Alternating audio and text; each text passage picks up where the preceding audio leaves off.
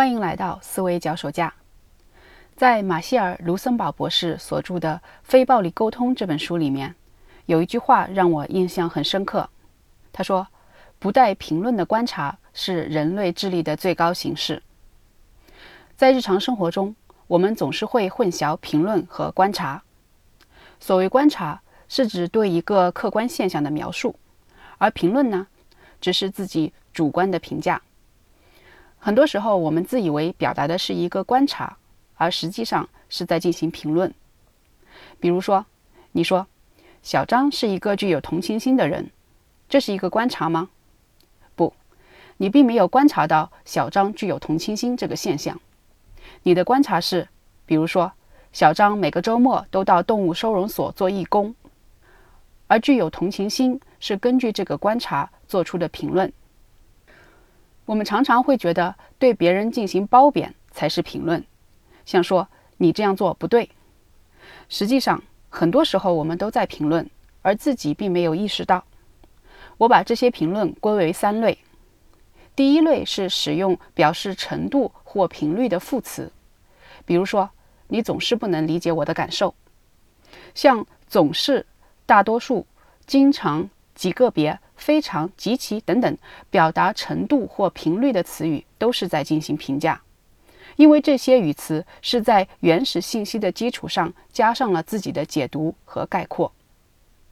第二类是使用形容词，比如说“你太大方了”，“这孩子很调皮”，这也是我们比较熟悉的一类做出评论的方式。在《非暴力沟通》这本书里面有一首诗写得很好。我在这里分享其中的三段。他说：“我从未见过懒惰的人。我见过有个人有时候下午睡觉，在雨天不出门，但是他不是一个懒惰的人。我从未见过愚蠢的孩子。我见过有个孩子有时做的事我不能理解，或不按照我的吩咐做事情，但他不是个愚蠢的孩子。我们说有的人懒惰。”另一些人说他们与世无争。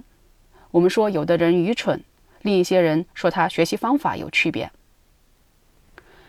当我们在使用形容词对一个人的能力、品质、表现等等进行描述的时候，几乎都是在做出评价。第三类评论就是推测，这可以是对已经发生的，但是我们并不清楚其细节的事情的推断。比如说，昨天小王无缘无故对我发脾气。这也可以是对未来的推测，比如说，他肯定当不好这个 CEO，你这样做不能解决问题，这些都是在进行评论。上面这三类我们经常做出的评论有一个共同点，就是它们都是一个推导出来的结论，而结论总是需要证据或者前提支持的，总是经过了一个论证过程。所以我们在做出一个评论的时候。我们的头脑其实已经在后台快速地进行了一套推理和论证的过程。我们主观上认为这套论证是很站得住脚的，所得出的结论非常自然合理。但实际上，这个论证过程是很可能有问题的。它表现在两个方面：第一是预设了一个对方不一定会接受的评价标准。既然我们是在做出评论，就涉及到评价标准。而这种标准往往是隐含的，是自己认为理所当然，而对方并不一定会接受的。前面说过，我们使用表示程度或频率的副词进行概括的时候，就是在进行评论，而这里就涉及到标准。比如说，子女看望父母，假设一个儿子一周看望老母亲两次，儿子可能觉得自己已经很孝顺了，说：“我经常看望我妈。”而老母亲觉得还不够，会说：“这孩子啊，他只是偶尔来看看我。”在这里，一周看望两次是一个观察，而无论是经常看望还是只是偶尔看望，都是在进行评论。做出这种评论的时候，都隐含了自己的标准，这种标准并不一定是对方也接受的。可能儿子跟自己的同事相比，人家都只是一周看望一次。所以觉得自己一周两次已经是很经常了。另一方面，如果老母亲的心理期望的标准是每天都看到儿子，那么自然就会做出不一样的评价。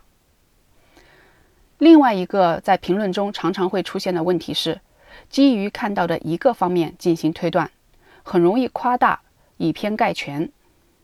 比如说，妻子在今年双十一期间花掉了一万块钱，丈夫说：“你这个败家老婆，花钱总是大手大脚。”丈夫看到的事实是，妻子在短时期内花了很多钱，于是基于此做出评论。可是妻子可能会觉得冤啊。